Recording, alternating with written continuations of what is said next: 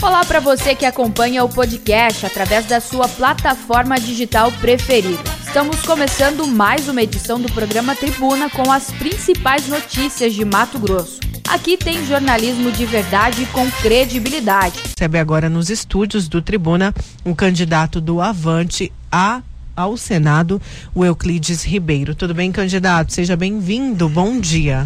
Bom dia, Nayara. Bom dia, Nayana. Bom dia a todos os ouvintes da nossa querida Vila Real. Prazer estar aqui. Vamos prazer, lá. Prazer é nosso, então vamos seguir aí com a entrevista que tem duração de 40 minutos. Você tem um cronômetro aí na tela. Bom, vamos falar um pouquinho da história do Euclides Ribeiro. Você é novo na política. As pessoas sempre falam: ah, a gente quer gente nova, então a gente quer o um novo na política. Isso foi é, bastante citado em 2018, inclusive, que teve uma grande renovação, né? É, tanto a nível é, regional nos estados quanto é, nacional. Quem que é Euclides Ribeiro? Euclides Ribeiro, sou advogado, candidato ao Senado hoje, número 700. Advogado há 25 anos, trabalho defendendo pequenos empresários, médios empresários, empreendedores, trabalhadores, pessoas que querem produzir, pessoas que querem ter essa vida digna produzindo e trabalhando e tendo assim um orçamento digno. Durante esses 25 anos, trabalhando como advogado em Cuiabá, Mato Grosso todo, e também fazendo recuperações de empresas, empresários, pequenos empresários no Brasil, é, tenho percebido que vivemos um sistema onde o sistema financeiro tem um poder muito grande sobre quem quer produzir. E, ao invés de colocarmos nosso país para incentivar a atividade produtiva, nós damos de prêmio aquele que quer financiar e especular no mercado a maior satisfação e os maiores ganhos. Estamos trabalhando na contramão, porque somos um Estado, um país que tem muitas riquezas.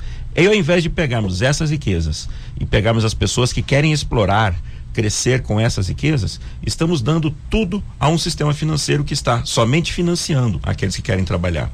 Com essa visão, e depois de cansado de ficar aí, salvamos aí mais de 200 mil empregos na vida privada enquanto advogado, nunca fui político antes, mas sempre trabalhei a favor de criar uma nova forma econômica, uma nova forma de eu poder participar ativamente da vida da sociedade. Então, salvamos esses 200 mil empregos, essas mais de duas mil empresas ao longo da minha vida, através de uma lei que nós operamos bastante, que é a lei de recuperação de empresas. O senhor... Assim, desculpa. Pode, pode continuar. Assim, cansado dessa de estar sempre trabalhando de um em um, eu resolvi falar, não, chega, vou para o campo político, onde eu possa atender uma população maior e eu possa atingir não só o espectro jurídico, mas todo o espectro político da vida social. O senhor falou que uma das suas bandeiras, então, para a gente entender, é uma bandeira econômica. Depois o senhor vai explicar melhor, vai ter oportunidade, tempo para explicar isso. Mas o senhor também vem com a bandeira do agronegócio, candidato, porque o senhor fez a recuperação judicial de grandes pecuaristas, de grande, grandes produtores, como o próprio vice-governador Taviano Piveta. O senhor também traz a bandeira do agronegócio negócio, assim como outros candidatos? Deixa, eu tenho uma informação aí que foi divulgada, inclusive foi naquele áudio, famoso áudio lá do, do deputado Alain, que ele elogia muito o nosso trabalho, fala muito bem de nós. E ali tem uma impropriedade. É, ele fala que o senhor fez a recuperação de, foi, do, do é Otaviano Piveta e outros colegas, é, né, pecuaristas. tem que deixar bem claro isso. O Otaviano, com quanto uma pessoa que eu admire muito e respeite muito enquanto empresário, tenho que dizer, é, inclusive em, em benefício a ele, ele nunca fez recuperação judicial e eu nunca advoguei para ele. É porque tem uma confusão entre todos os clientes, porque eu trabalho muito nessa área. E como o Otaviano Piveta, um tempo atrás, tinha uma empresa e vendeu, ficou que talvez tivesse feito a recuperação dele. Nunca fiz, nunca advoguei para ele. E é o único conhecimento que eu tenho com ele é de conversar sobre política e encaminhamentos para Mato Grosso melhor, mas nunca fui advogado dele e ele nunca fez recuperação judicial até onde eu saiba. Mas o senhor já mas, fez recuperação de sim, sim, produtores, vários, vários, mais vários, grandes ou só os pequenininhos da agricultura grandes, familiar? Vários grandes produtores rurais. Comecei com os pequenos. Comecei com o pequeno agricultor, comecei com o pequeno pecuarista, comecei com o pequeno dono de uma farmácia, dono de um supermercado, dono de uma distribuidora de, de, de produtos químicos. E assim foi. Assim nós fomos crescendo, crescendo, crescendo. Quando eu percebi Nayara e Nayana, estava fazendo recuperação de grandes produtores. e percebi o seguinte: não é o fato de ser grande produtor, pequeno produtor, médio produtor, micro produtor ou empresário individual. Estão todos endividados. Só não está endividado hoje quem está financiando. Hoje vivemos um sistema perverso em que o financiamento faz com que as pessoas não consigam pagar. Quando o senhor é fala absurdo. de financiamento, o senhor põe o dedo nas tradings. Tradings e bancos. Estamos escravos. O brasileiro é escravo do sistema financeiro. Tem que acabar com essa escravidão. Tem que acabar com essa escravidão. E o Estado e o sistema financeiro conseguiu se aliar ao sistema político para dizer que todos nós somos mal pagadores, caloteiros, devedores, não sabemos administrar o nosso orçamento e não sabemos lidar com o orçamento, não sabemos lidar com o nosso dinheiro. Essa essa mácula que jogam em nós é justamente para continuar um sistema de juros extorsivos que faz com que percamos nossa capacidade de produção. Somos 63 milhões de brasileiros devendo. Por isso, o meu projeto é o projeto da Lei do Nome Limpo. E esse projeto não é é, tirar todo mundo do Serasa e do SPC. Não, não, é, não é tirar do Serasa, é fazer com que cada um possa pagar sua conta. Isso é muito simples, isso já está no Congresso Nacional, isso eu já participo desde 2010. O projeto da Lei do Nome Limpo. Todo cidadão, isso já está na Constituição Federal e isso já é um projeto de lei, já está no Congresso. Desde 2010 trabalho com isso. E venho dizendo: temos que fazer a recuperação judicial da pessoa física. Temos que recuperar o CPF de cada cidadão. Porque com um, um, CPF limpo, a pessoa passa a ter dignidade.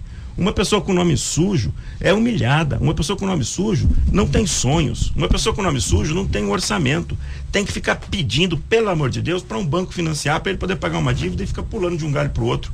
Além de ter recebido co cobranças coativas todos os dias, ligações de todos os bancos colocando o nome dessa pessoa num cadastro sujo. Isso é humilhante para qualquer cidadão e não pode existir num país que tem tanta riqueza como o nosso. E por que existe? Porque os políticos não querem atravessar e enfrentar, fazer esse enfrentamento contra o nosso sistema financeiro que é perverso. Temos que sair dessa pandemia com uma lição. Temos que nos unir para impedir que esse sistema financeiro continue explorando e extorquindo o brasileiro. Candidato, o senhor fala, aproveitando que a gente está falando em economia, no lançamento da sua candidatura, você falou que pretende gerar emprego e renda aqui para o nosso estado. O que, que o senhor, como que o senhor pretende fazer isso? E também é, fala um pouco mais sobre esse projeto aí para trazer o nome limpo aí para toda a população. Nayana, nós crescemos no nosso país através de consumo 65% do crescimento do PIB, sabe quando a gente começa, a economia começa a ficar boa? Não é porque nós estamos industrializando ou produzindo, nós estamos consumindo.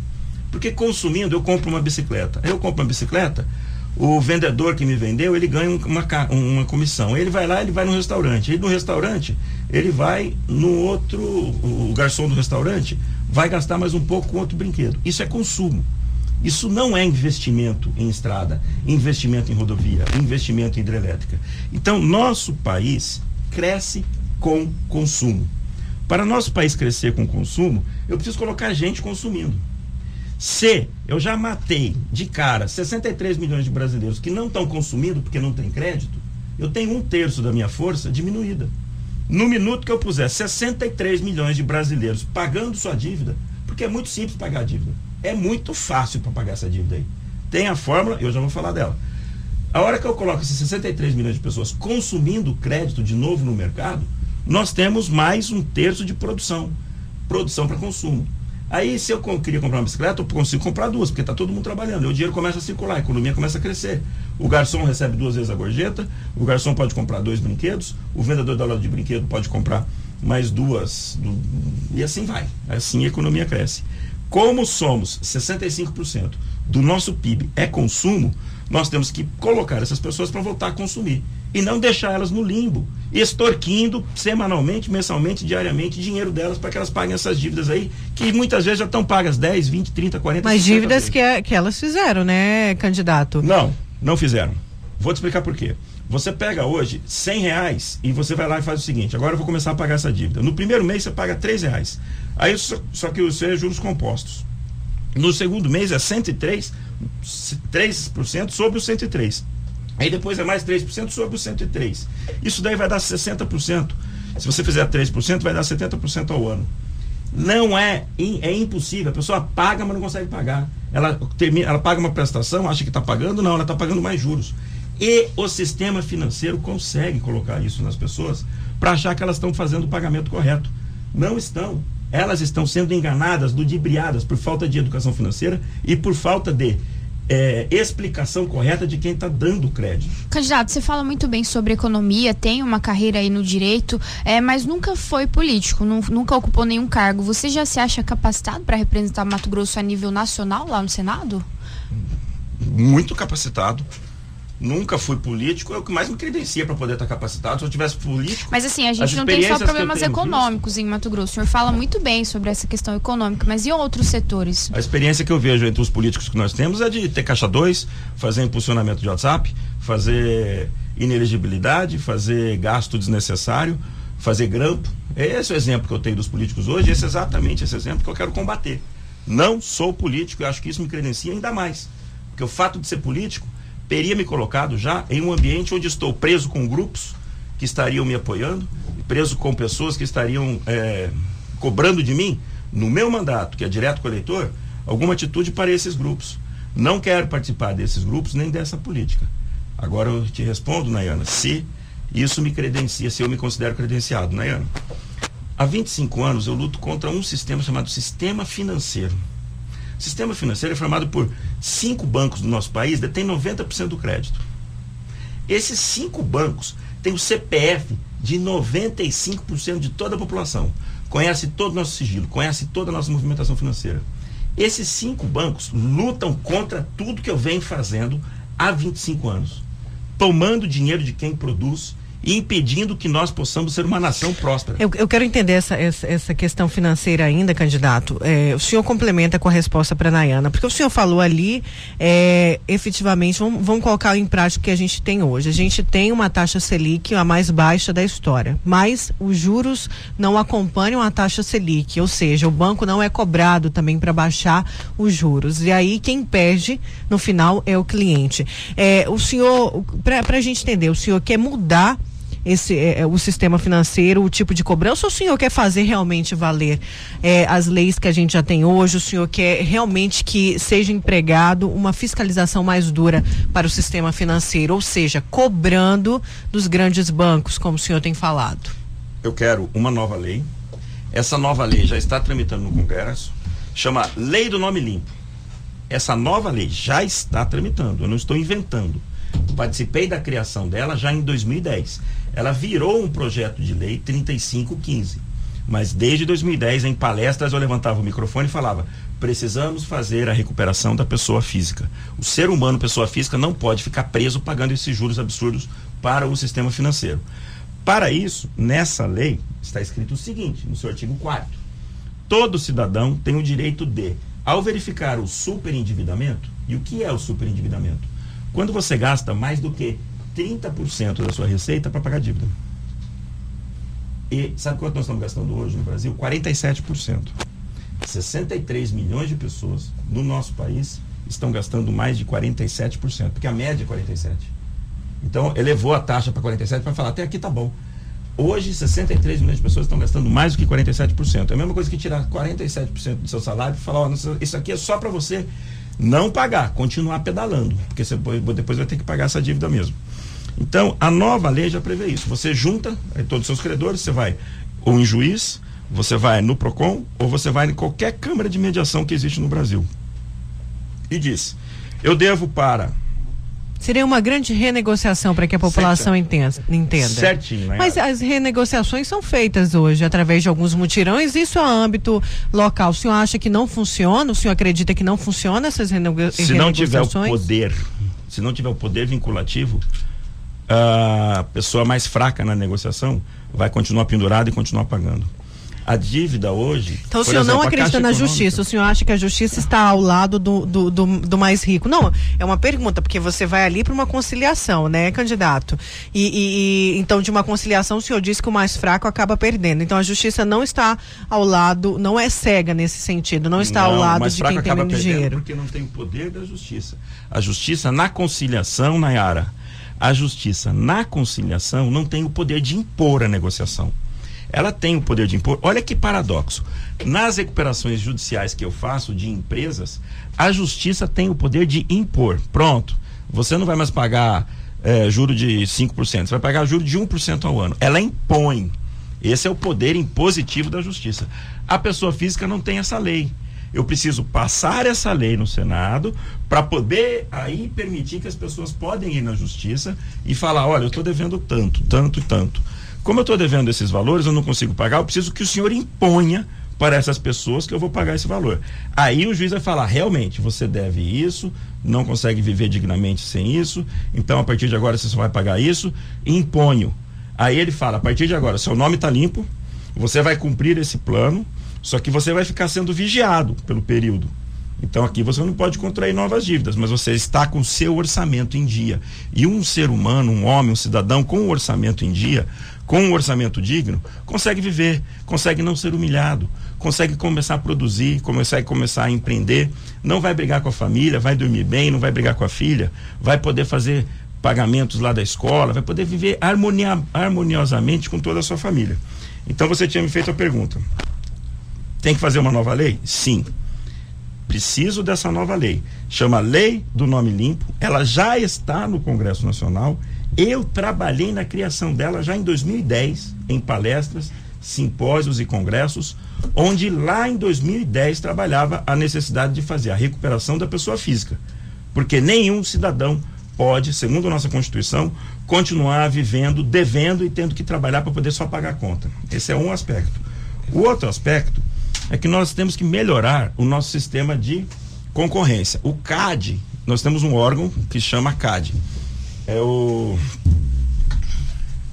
CAD vai fazer a fiscalização, vou explicar em forma bem tranquila, bem leiga, para a gente poder entender bem. O CAD faz, Conselho é, Administrativo de Direito Econômico, ele vai fazer a fiscalização de todas as fusões, aquisições e concentração de mercado. Nós não queremos ter uma coisa que chama oligopólio. Oligopólio são três ou quatro grupinhos que controlam todo o mercado. Então nós temos isso no sistema financeiro. Cinco bancos controlam quase 90% do mercado. Isso é horrível para qualquer, em qualquer economia do mundo. Isso era proibido. Estados Unidos tem 5 mil bancos.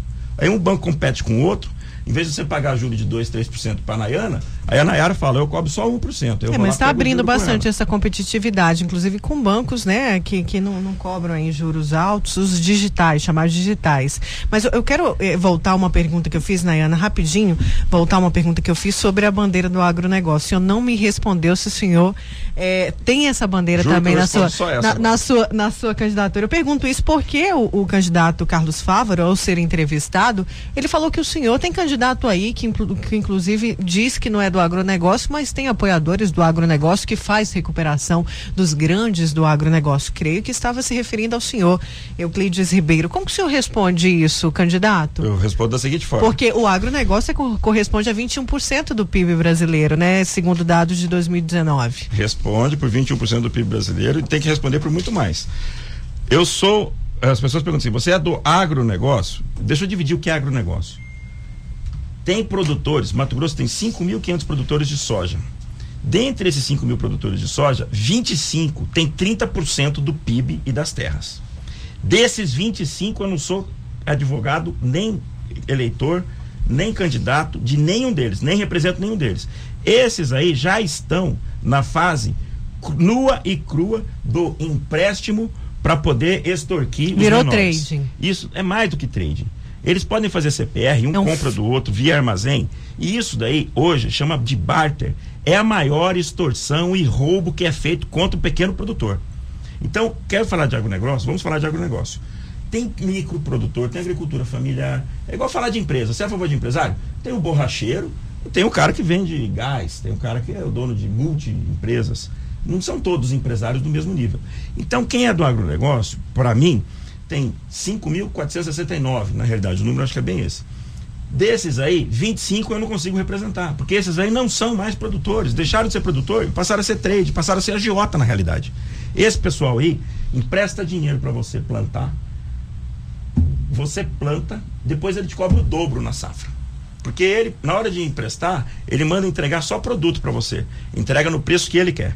E na hora de comprar o produto, é ele que escolhe o preço, o dia, a hora de fixar e bota dentro do armazém dele. Então ele ganha de todo jeito. E isso aí está tirando do produtor a dignidade, a capacidade de produzir do agronegócio. Então Esse o senhor também é um candidato da agricultura familiar. Da agricultura familiar Então- e do pequeno produtor. Sim, sou candidato do pequeno Então, produtor então e do médio produtor. vamos começar a falar de- de- justamente da agricultura familiar. O que, que o senhor pode fazer como senador, caso eleito? Por exemplo, a gente tem um problema sério aqui, aliás, vários, né, para a agricultura familiar. Mas um deles é, é- é na ajuda e no endividamento que hoje existe na Empaer. No início da gestão Mauro Mendes, o governador até falou em, em fechar, em acabar com o órgão Empaer que traz é, uma E ajuda técnica, né? Até chegaram a fechar Que- é, que- as unidades. que foi- realmente faz esse fomento técnico ao pequeno produtor. Como que o senhor, por exemplo, é uma cobrança do- da, da entidade, como que o senhor pode ajudar eh, justamente no problema do endividamento que existe hoje no órgão, trazendo créditos?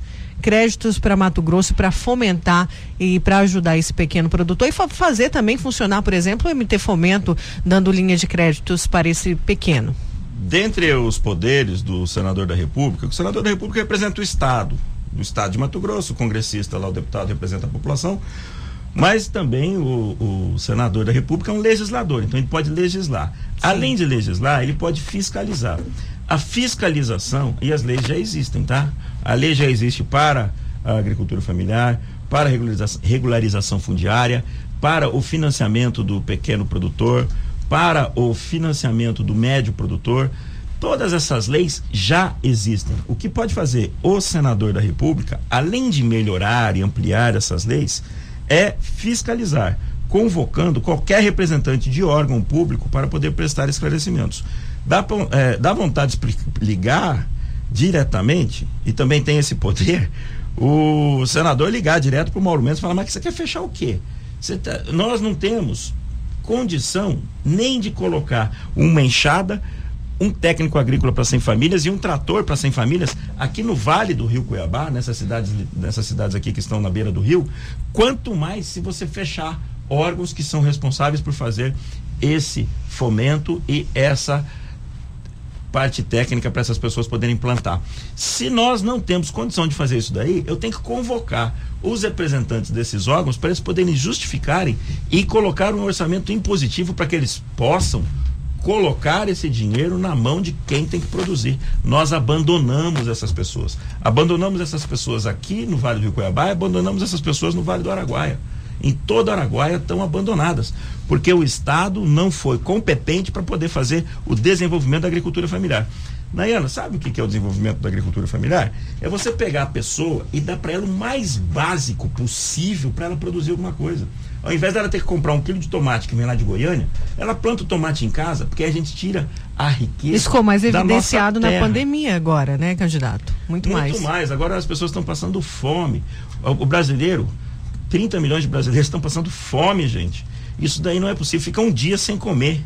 A pessoa fica um dia Mas sem eles comer. não têm, poder a- andar. em alguns municípios, o, próprio certificado para regularização desses produtos, para regulamentação, para poder comercializar, e fica muito difícil, né? Foi uma cobrança que a gente fez aos Sim, candidatos fez às prefeituras. Em várias cidades, vários municípios, isso tem sido, isso tem sido um dos um dos maiores problemas para as pessoas que não conseguem a regularização fundiária. Então nós vamos lá fazemos um assentamento, um assentamento um dos maiores de, de, de, de Mato Grosso, Guarantã do Norte, do onde está lá Guarantã do Norte, Peixoto de Azevedo, naquela região, onde temos União do Sul, União do Sul, um dos maiores assentamentos que nós temos. Tem lá, a terra está produzindo, só que eles não conseguem captar recurso porque eu não tenho ainda a titularidade de todos aqueles documentos. Isso gera um prejuízo danado. Não eles conseguem nada, não essa é a conseguem verdade. Aí eles têm que ficar lá na subsistência. E esse exemplo do assentamento tem funcionado tem funcionado. Falta a gente agora fazer fiscalização. Acho que o mais que o senador pode fazer é fiscalizar, cobrar das entidades que vão lá para poder fazer a regularização fundiária e fazer o fomento através dos órgãos competentes da agricultura familiar.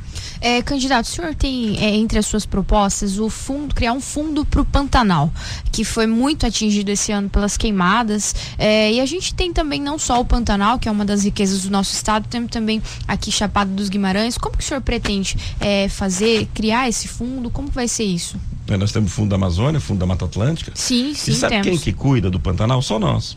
Aí todo mundo, na hora que pega Mas não fogo. tem nem legislação, candidato. Mas é por isso que eu tenho que fazer. pois é, como É que o senhor vai ter um fundo se o senhor não tem nem a legislação? Mas é isso que eu tô falando. Mas o que que faz um senador, Nayara? Eu tenho ideia, aí eu vou lá, levanto a bandeira e falo, vamos fazer essa O lei. senhor tem alianças para já conseguir isso inicialmente, caso o senhor seja eleito? O senhor tem o apoio, talvez, do presidente Bolsonaro? Quais são as alianças que o senhor O tem? Bolsonaro, Bolsonaro não sabe que eu existo ainda aqui. Eu tenho que fazer meu projeto, eu tenho que falar que eu tenho Ele que não fazer, sabe que o senhor existe? Foi isso que o senhor falou? Ele sabe que eu existo, mas ele não está muito preparado para poder me atender lá. Não está muito preparado para poder me atender lá nesse exato Porque momento. ele acha que o senhor é um candidato de esquerda? Não, de maneira nenhuma. O senhor não é um candidato de Aí, esquerda. tá bem de novo.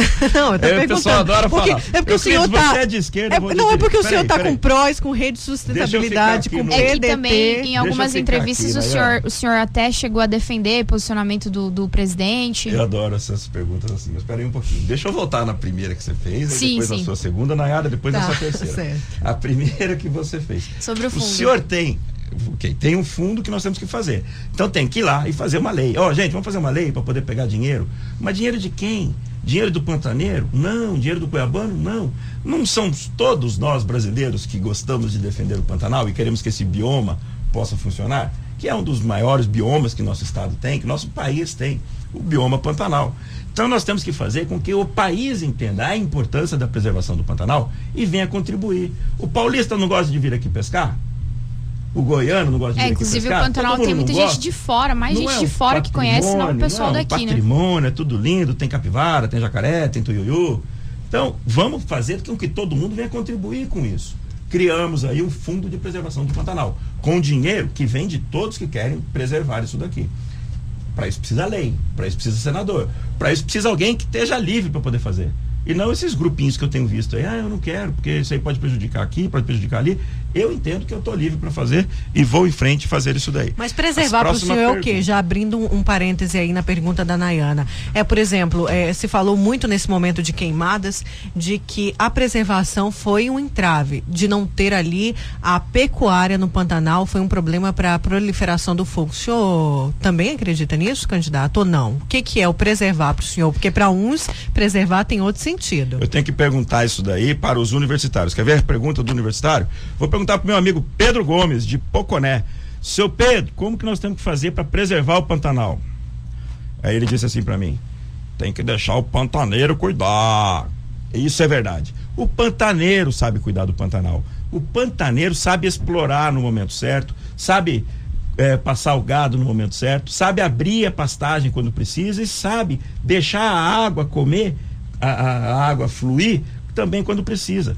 Não temos, nós tivemos muito tempo para poder estudar, para poder colocar quais seriam as bases ideais e erramos. Erramos porque falamos o seguinte: ninguém encosta no Pantanal. Não, não pode pôr fogo, não pode pôr nada. Ficou quatro anos fazendo biomassa. Depois de quatro anos fazendo biomassa, a hora que pegou um fogo, porque o fogo pega espontaneamente, qualquer coisinha pega fogo.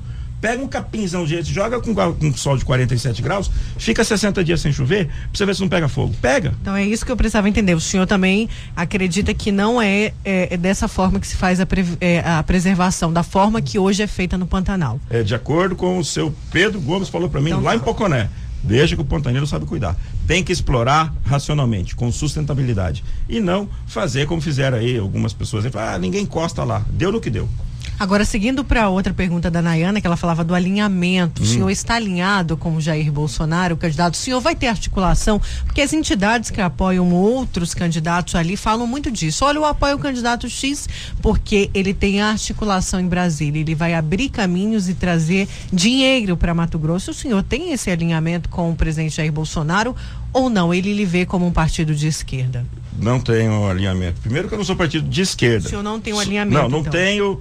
É, não tenho falta de alinhamento. Não sou partido de esquerda. Sou Só para partido ficar de claro, o senhor está alinhado, então, porque é, eu não entendi. Primeiro o senhor falou, eu não tenho alinhamento. Eu, eu errei a palavrinha. Ah, a tá. É Então tô- tá. Vocês fazem a pergunta assim rapidinho, a gente vai indo, voltando, indo, voltando. Às vezes Só a gente... ouvinte entender, Ah, tá, O ouvinte candidato? entendeu bem. Atenção, ouvinte. Vou falar para vocês agora. Eu, quando o Bolsonaro foi eleito, eu fui um dos primeiros que falou o seguinte: cara, agora dá para mudar. Agora nós temos chance de mudar. Aí eu fui lá, quando eu coloquei minha candidatura, eu fui lá falar com o Naban. Naban é um amigo meu. na ban do Ministério da Agricultura. Expliquei para ele o problema que passamos aqui. Ele falou: "Cara, você tem que passar isso daí pro chefe. Vamos lá conversar com ele". Fui lá, conversei com o ministro Ernesto Araújo, conversei com o ministro Ricardo Salles. Quando pegou fogo no Pantanal, quando pegou fogo no Pantanal, quem veio aqui apagar incêndio foi o ministro Ricardo Salles, foi o ministro Fábio Walgarten, foi o ministro Naban. E quem que eles chamaram? Quem que estava apagando fogo com eles lá? Eu fui lá apagar fogo com eles. O senhor fala isso esse ano? O ano passado faz a gente teve 30 também. dias, faz 30 dias. Sim, ano, mas assim, em relação ao ministro Salles, ano passado ele também veio quando a gente teve a questão do, do incêndio em Chapada e parece que não surtiu muito efeito essa vinda dele, porque esse ano aconteceu tudo até um pouco pior.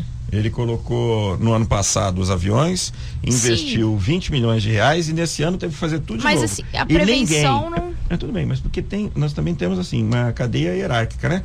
Quem tem que tomar conta, como não é ainda, não tem um fundo e não é da parte do governo federal, quem tem que tomar conta é o governo estadual. Então o estado foi omisso, não, candidato. Não, lógico. Só começaram a fazer alguma coisa depois que a fumaça chegou no condomínio, do, do, do na cobertura do, dos nossos líderes. Enquanto a fumaça estava lá embaixo, ninguém nem ligava. A hora que subiu lá no 27 andar, é que os caras falaram: pô, agora vamos ter que tomar conta de alguma coisa. Parece que está pegando fogo lá. Ninguém viu que estava pegando fogo. Aí eu fui lá apagar esse incêndio aí, junto com o ministro Ricardo Salles, junto com essas pessoas que são meus amigos.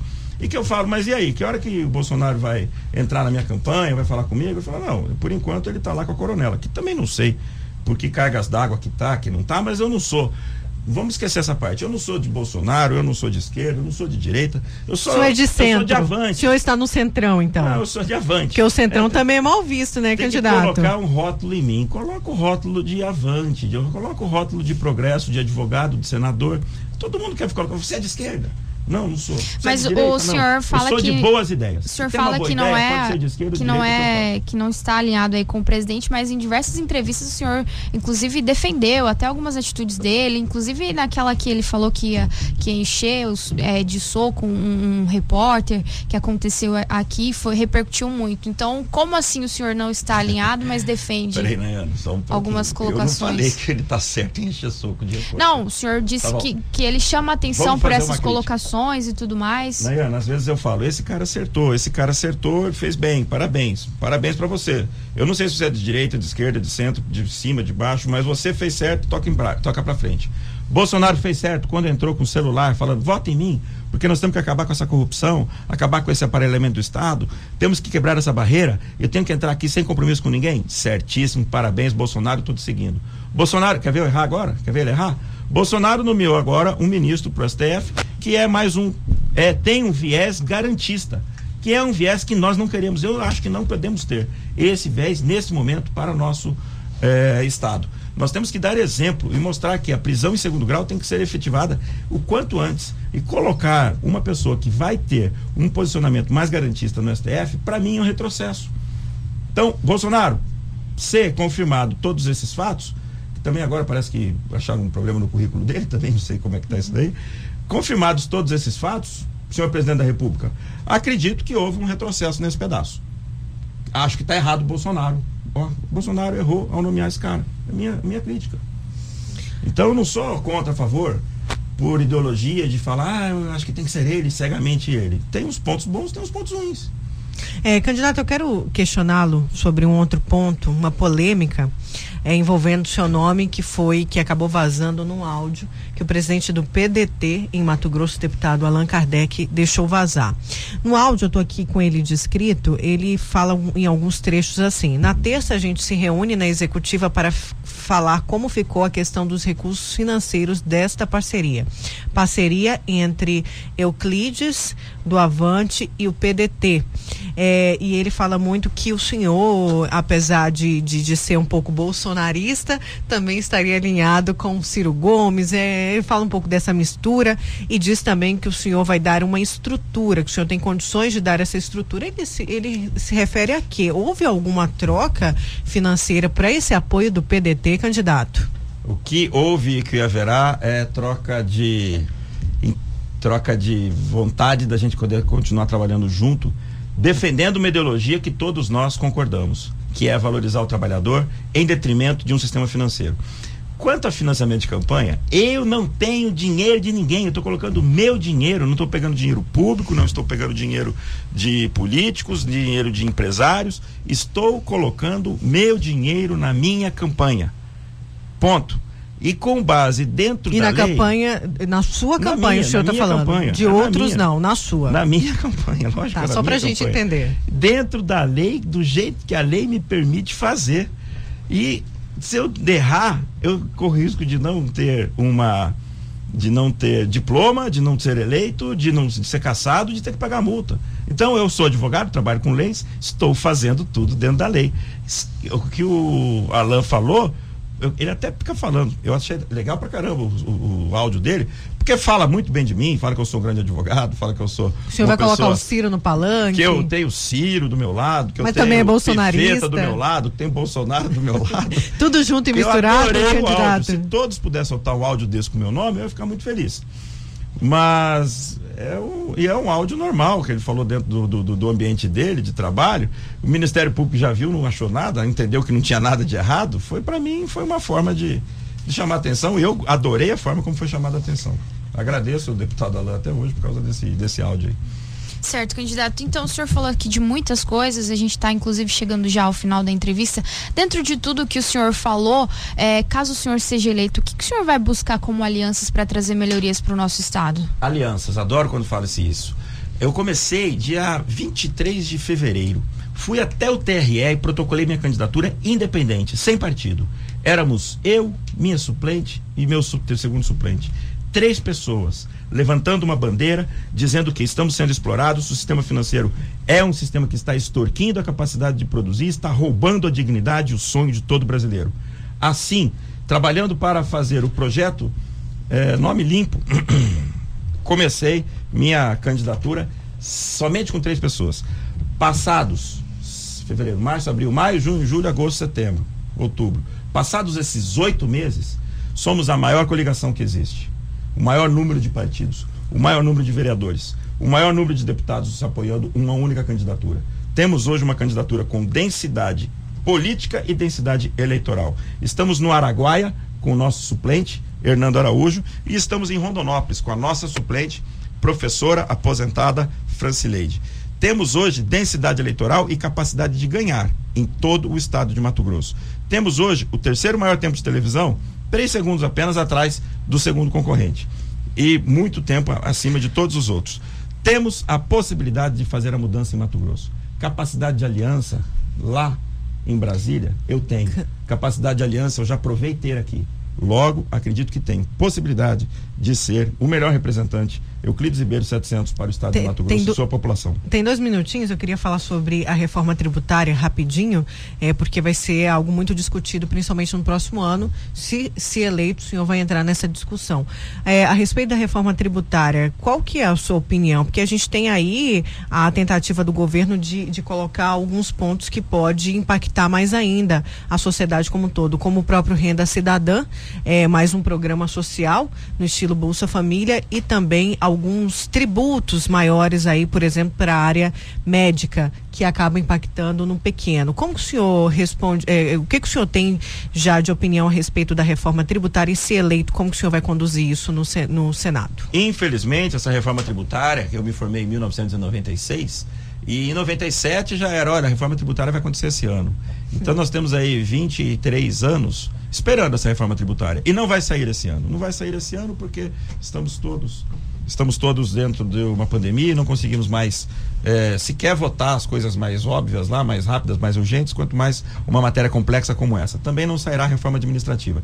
Mas a reforma tributária, para mim, tem que ser feita da seguinte forma: uma única linha de computador em todos os bancos que nós temos para poder fazer com que cada transação financeira hoje incida um imposto, microimposto, e a partir daí cada um vai poder pagar o seu, independente de ter uma fiscalização, ter um cipoal de leis que vai fazer com que tudo isso aí fique burocrático. E assim, somente assim, nós vamos olhar. Eu vou saber que a Nayana está pagando, que a Nayara está pagando, que todo ouvinte está pagando a mesma coisa. Todo mundo igual.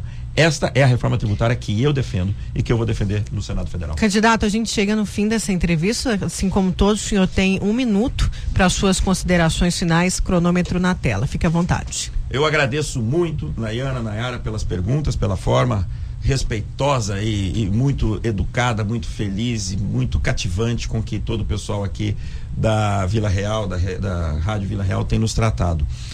Euclides Ribeiro é um sonhador. Até seis meses atrás, sentava no mesmo lado que vocês estão e criticava todos os políticos que aqui estão. Vim para cá porque eu quero fazer a diferença, não tenho vínculo com nenhum grupo, político ou nenhum grupo econômico. O grupo político que eu estou vinculado são de pessoas novas que querem a mudança, que também estão, da mesma forma que cada um de nós, indignado com a política como é feita hoje. Não queremos mais, eu não quero mais, pelo menos eu não quero mais votar em nenhum desses políticos antigos que estão ganhando muito dinheiro às custas de quem está trabalhando, às custas de quem está produzindo e às custas da dignidade de cada cidadão. Assim, Euclides Ribeiro 700 é, acredito eu, sua melhor opção. Euclides Ribeiro 700 para o Senado. Muitíssimo obrigado a todos. Obrigada, candidato. Muito obrigada. Vamos então para um breve intervalo. Na volta tem mais tribuna, jornalismo de verdade para você, viu? Continua aqui no líder de audiência no segmento. A Vila Real 98.3 está apresentando Tribuna, Tribuna com Nayara Moura. Voltamos com o Tribuna e vamos com informações de trânsito. Vila no trânsito. Oferecimento Locassim, a loja que vende e aluga. Mais de mil itens em ferragens e ferramentas para sua casa e obra. Avenida Beira Rio, 4110. Pela Avenida Fernando Correia da Costa, em Cuiabá, na região de acesso ao bairro Tijucal, o trânsito segue dentro da normalidade. Não há alterações neste momento. Assim também segue pela Avenida Doutor Meireles, na região também do bairro Tijucal. Pela Avenida das Torres, também nessa região, o trânsito também segue dentro da normalidade, sem registros de novas alterações e segue a interdição que acontece na região do bairro Jardim Itália por conta da construção do viaduto Ju Juca do Guaraná. Você que acessa esta região, continue mantendo a, é, a atenção aos desvios para é, conseguir acessar aí as, a região dos bairros que estão aí nessas proximidades e o trânsito segue dentro da normalidade nesta manhã, trânsito tranquilo nesta manhã de feriado aqui na capital. Obrigada, Luiz, pelas suas informações. Pessoal aqui participando pelo 99987-2337. Seu Dito de Varzé Grande, obrigado, seu Dito. Pessoal lá do Sangrador, o seu Marreco, obrigada, viu? pela participação de vocês sempre aqui no Tribuna. É muito bom nesse feriado ter a sua companhia qualificada nesta manhã. Muito obrigada, muito obrigada. Olha, e tem gente pedindo ajuda. Vamos ver o que, que é para Nayana, Nayana. Vamos lá. Nayana, pelo amor de Deus, me ajuda, minha filha. Nós aqui estamos passando o maior sufoco. Nós não pode nem ver chuva, nós já fica amedrontado, porque a Energisa aqui deixa a desejar. Nós ontem tivemos que jogar uns 6 quilos de carne fora, joguemos dois frangos fora, joguemos um monte de verdura fora três dias sem energia aqui, bem aqui no Coqueiro, aqui no município de Santo Antônio. Já não é da agora que eles fazem isso. Eu já ameacei até falar para eles que eu vou fazer uma baixa designado para eles aí, porque nós não aguenta mais não. Mas olha, essa nem tinha chuva, nem tinha chuva. É, um fio aqui rebentou, rompeu, pegou fogo aqui no pasto aqui, quase que, que, que surge uma tragédia grande aqui. Eles não ligam, Nayana aqui na, na, na, na comunidade rural aqui. Mas tá um transtorno, um desespero, nós não estamos tá mais aguentando. Ô, oh, minha amiga, que situação, hein, Nayana Bricado? Já entrei em contato aqui com a assessoria da Energisa sobre essa demanda e também a demanda anterior que o morador lá do São Mateus falou. Estamos aguardando um retorno deles. É a dona Benedita, dona Benedita. Infelizmente, a gente já cobrou diversas vezes a Energisa a respeito disso. Não é só aí na sua comunidade, em várias regiões é, rurais acontece isso. E aí, claro que o produtor acaba perdendo em muito, porque já vive aí a duras penas, né? Para colocar a produção é, para funcionar, se alimenta dessa produção. É triste, é triste ver vocês passando por essa situação. Mais um motivo para a gente cobrar aí desses candidatos, né? Mais motivo para a gente cobrar dos candidatos é, realmente propostas que ajudem o pequeno, que ajudem o pequeno.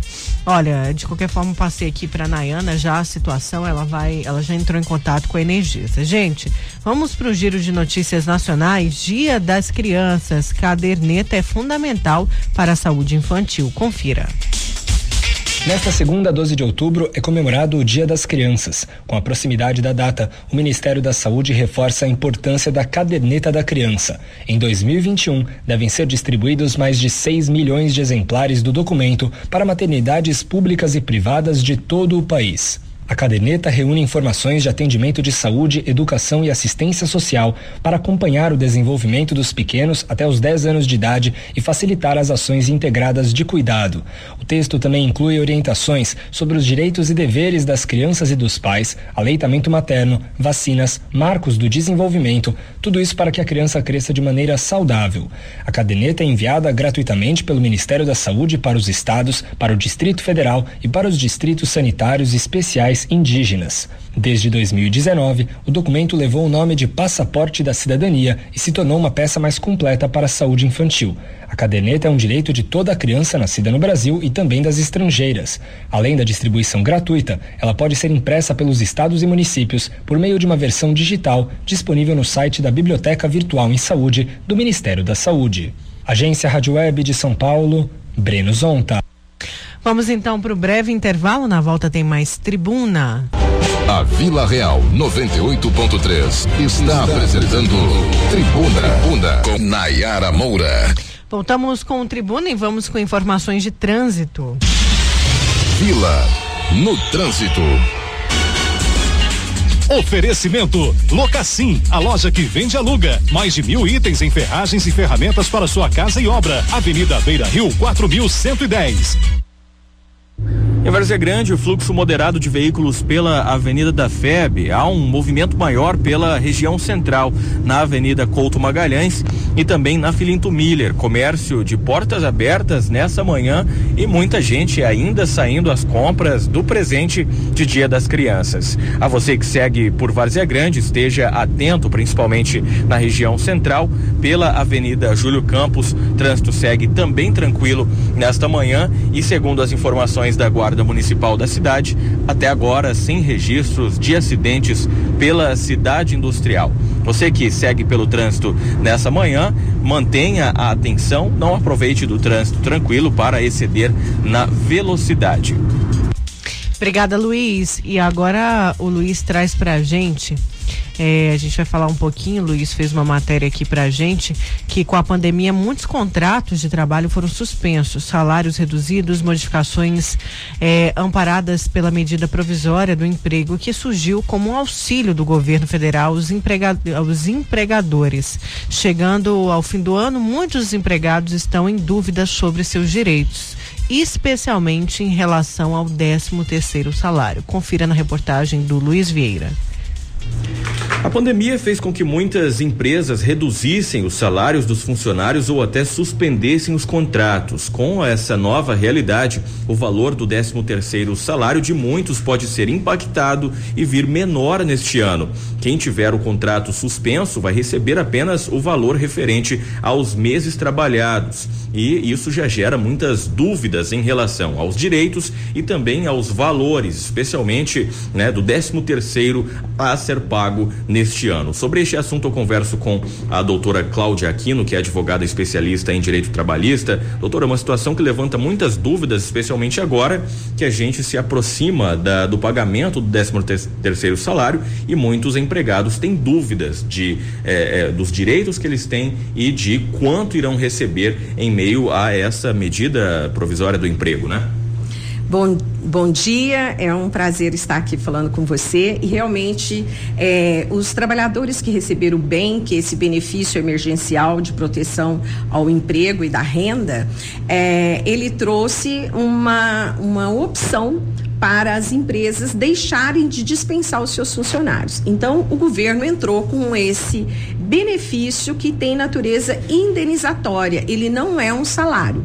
E tanto as empresas poderiam fazer a redução eh, do salário com redução proporcional da jornada de trabalho e também ou a suspensão do contrato de trabalho. Nesses casos, é, os meses em que os trabalhadores ficaram com o contrato suspenso, é, eles receberam bem e a empresa deixou de recolher o INSS, deixou de recolher o FGTS. Ele também perde o direito, durante esses meses, de contar esse tempo como tempo de serviço para sua aposentadoria. E também é, a, o proporcional ao 13 terceiro salário. Então, quem trabalhou, por exemplo, quando chegar até final de dezembro, tiveram redução ou teve suspensão do contrato de trabalho, e vamos supor aqui uma hipótese de que efetivamente trabalhou sete meses e teve cinco meses é, de bem, então vai receber sete dozeavos de décimo terceiro salário. E quanto às férias, existe até uma polêmica de entendimentos divergentes entre a comunidade jurídica se perderia ou não o direito aquisitivo das férias. É, sobre o seguinte argumento: existe na legislação a perda do direito aquisitivo somente se o contrato ficasse suspenso por 180 dias. Isso já está numa lei anterior a 14020, que é a lei que instituiu o bem. Como bem antes começou com 90 dias, foi para 120, foi para 180 e já vai agora, inclusive, aumentar para mais dois meses, né? Ah, já tem essa promessa de sair esse decreto pelo nosso ministro da, da Economia, o Paulo Guedes. Mas, então, se um trabalhador teve o contrato suspenso, por exemplo, por 90 dias, ele vai perder esses três meses para contar no seu período aquisitivo de férias? Existe divergências nessa interpretação. Se for até acima de 180 dias, uh, entende-se que esse direito do período aquisitivo está perdido. Agora, se for 90 dias, existem alguns que entendem que não, porque não foi de 180, e existem outros entendimentos que entendem que sim. Por quê? Porque também no artigo 130 da CLT diz que se o empregado deixar de trabalhar mais de 30 dias, ele perde o direito às férias. É, então, existe aí essa polêmica. Agora, em meio a essas divergências e a tantas dúvidas, doutora, o, o empregado, ele, muitos deles estão perdidos porque é, essa, eles alegam até que não foram avisados, né? Reclamam que não foram avisados pelos empregadores sobre como funcionariam esses direitos, esses pagamentos, tendo em vista, como a senhora disse, que por conta, né, dessa suspensão, há um pagamento que é feito por parte do governo governo e isso deixa eh, esses trabalhadores nesse momento é, em uma situação que muitos não podem sequer se programar aí para os próximos meses, né? É, a, a, as empresas, né, quando fizeram os, os contratos, inclusive é, conforme o, o, o, salário que o empregado recebe, poderia ser por acordo individual de trabalho, com a aquiescência do, do empregado, então elas teriam aí o dever de trazer todos os esclarecimentos para eles, né, explicar quais seriam seus direitos, como iria funcionar e, e a gente sempre pensando que eu acho que é bastante importante é que de uma maneira geral, pelo momento que nós vivemos, pela pandemia que foi vivida, eh, nós temos que avaliar muito a boa fé. Então, as empresas que fizeram a suspensão do contrato de trabalho, por exemplo, o, o, trabalhador teve a sua contrapartida de não perder seu emprego e ainda ter uma garantia provisória no trabalho. Ou seja, quem teve aí, né, voltando esse mesmo exemplo de 90 dias com o contrato suspenso, teve 90 dias pós é, é, no retorno dessa suspensão de garantia no emprego, não, de não poder ser dispensado sem justo motivo.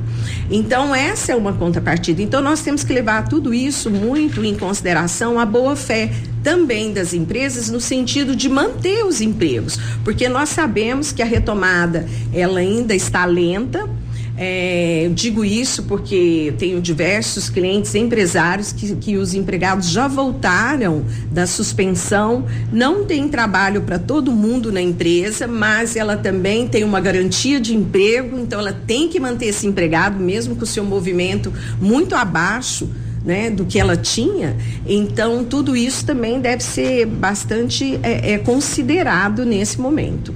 Agora, como a senhora disse, o ministro Paulo Guedes, ele afirmou na, na última quarta-feira que esse programa deve ser prorrogado até o fim do ano. Ou seja, essa suspensão dos contratos pode durar até oito meses. E com isso reforça ainda mais eh, a necessidade de o trabalhador ficar atento em relação aos seus direitos a partir de agora, mas só reforçando, para a gente finalizar, acho que o, o principal nesse momento, né, doutora, é esse consenso entre a empresa e o trabalhador. É claro que o trabalhador, nesse momento, precisa entender entender a condição das empresas que estão num, num momento difícil, mas é, é, imprescindível que também os empregadores estejam sensíveis à situação dos trabalhadores, que mantenham essa clareza que a senhora disse, para que as pessoas também tenham um impacto menor, para que sofram menos os impactos dessa situação crítica econômica, né?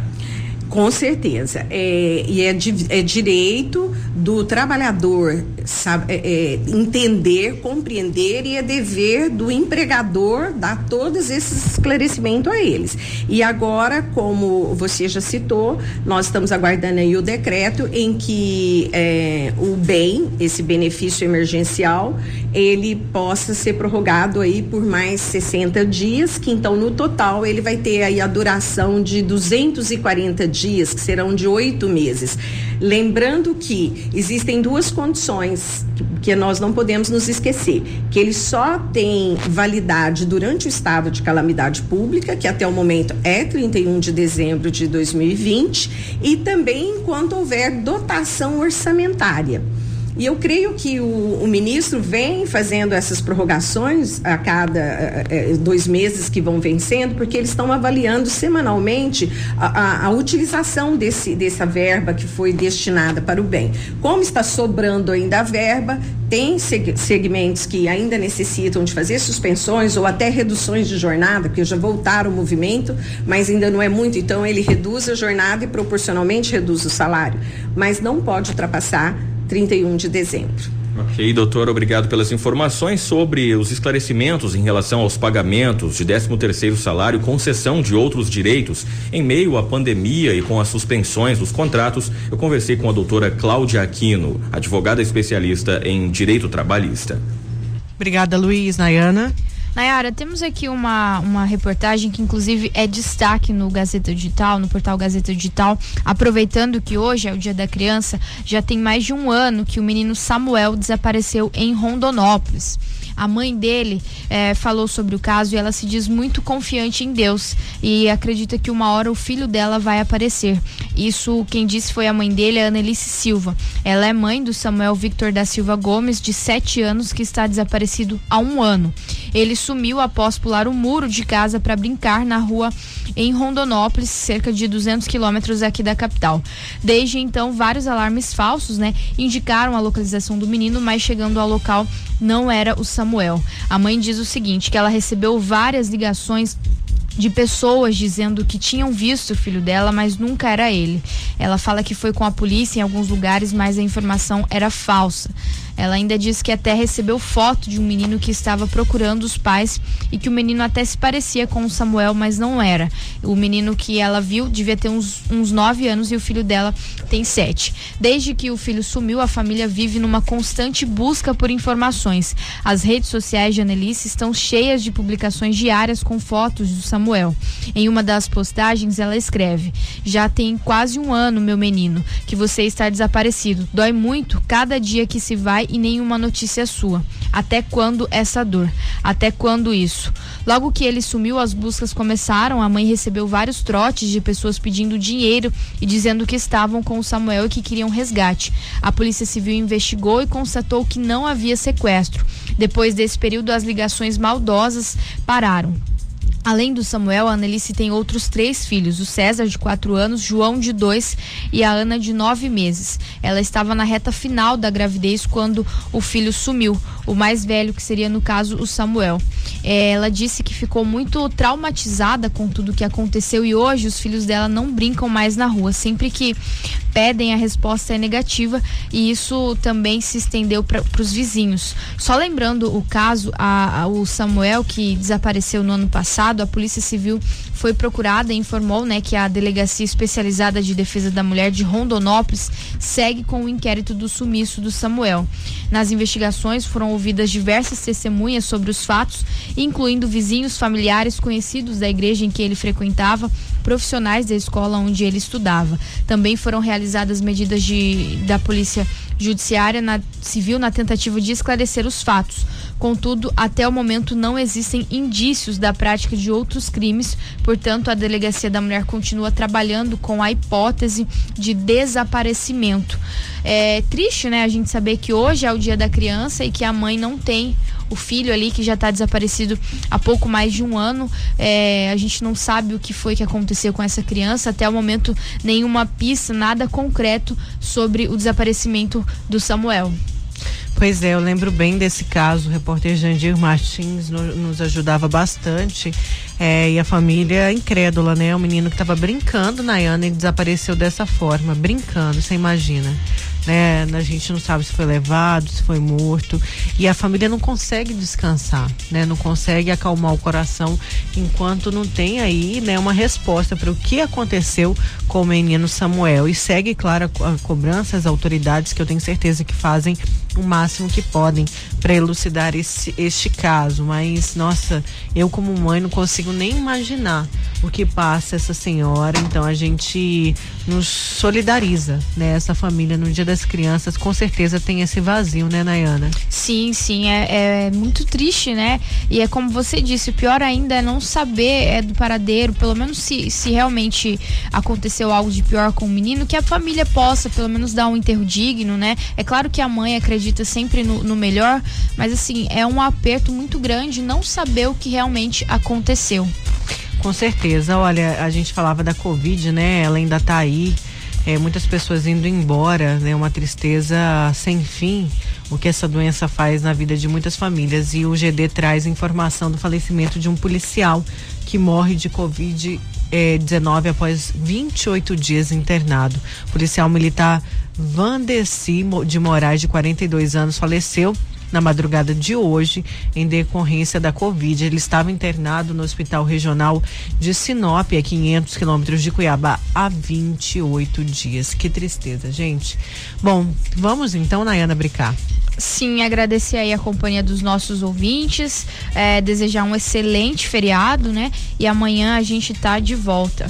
Excelente feriado de Nossa Senhora Aparecida, padroeira do Brasil, minha também, é, em especial. Parabéns a todas as crianças, um feliz dia das crianças, viu? É, aproveite aí seu filho, seu neto, seu sobrinho nesse dia tão especial. Obrigada, gente. Fiquem todos com Deus. Um forte abraço. E se Deus quiser, a gente volta a se encontrar amanhã. Você vai ficar com a propaganda é, horário político e depois Caíto Freire. Essa foi mais uma edição do programa Tribuna. Apresentação Nayara Moura e Nayana Bricá. Reportagens Luiz Vieira. Operadores de áudio Juca Santos e Yuri Júnior. Direção artística Lennon Franz e direção de jornalismo Davi César.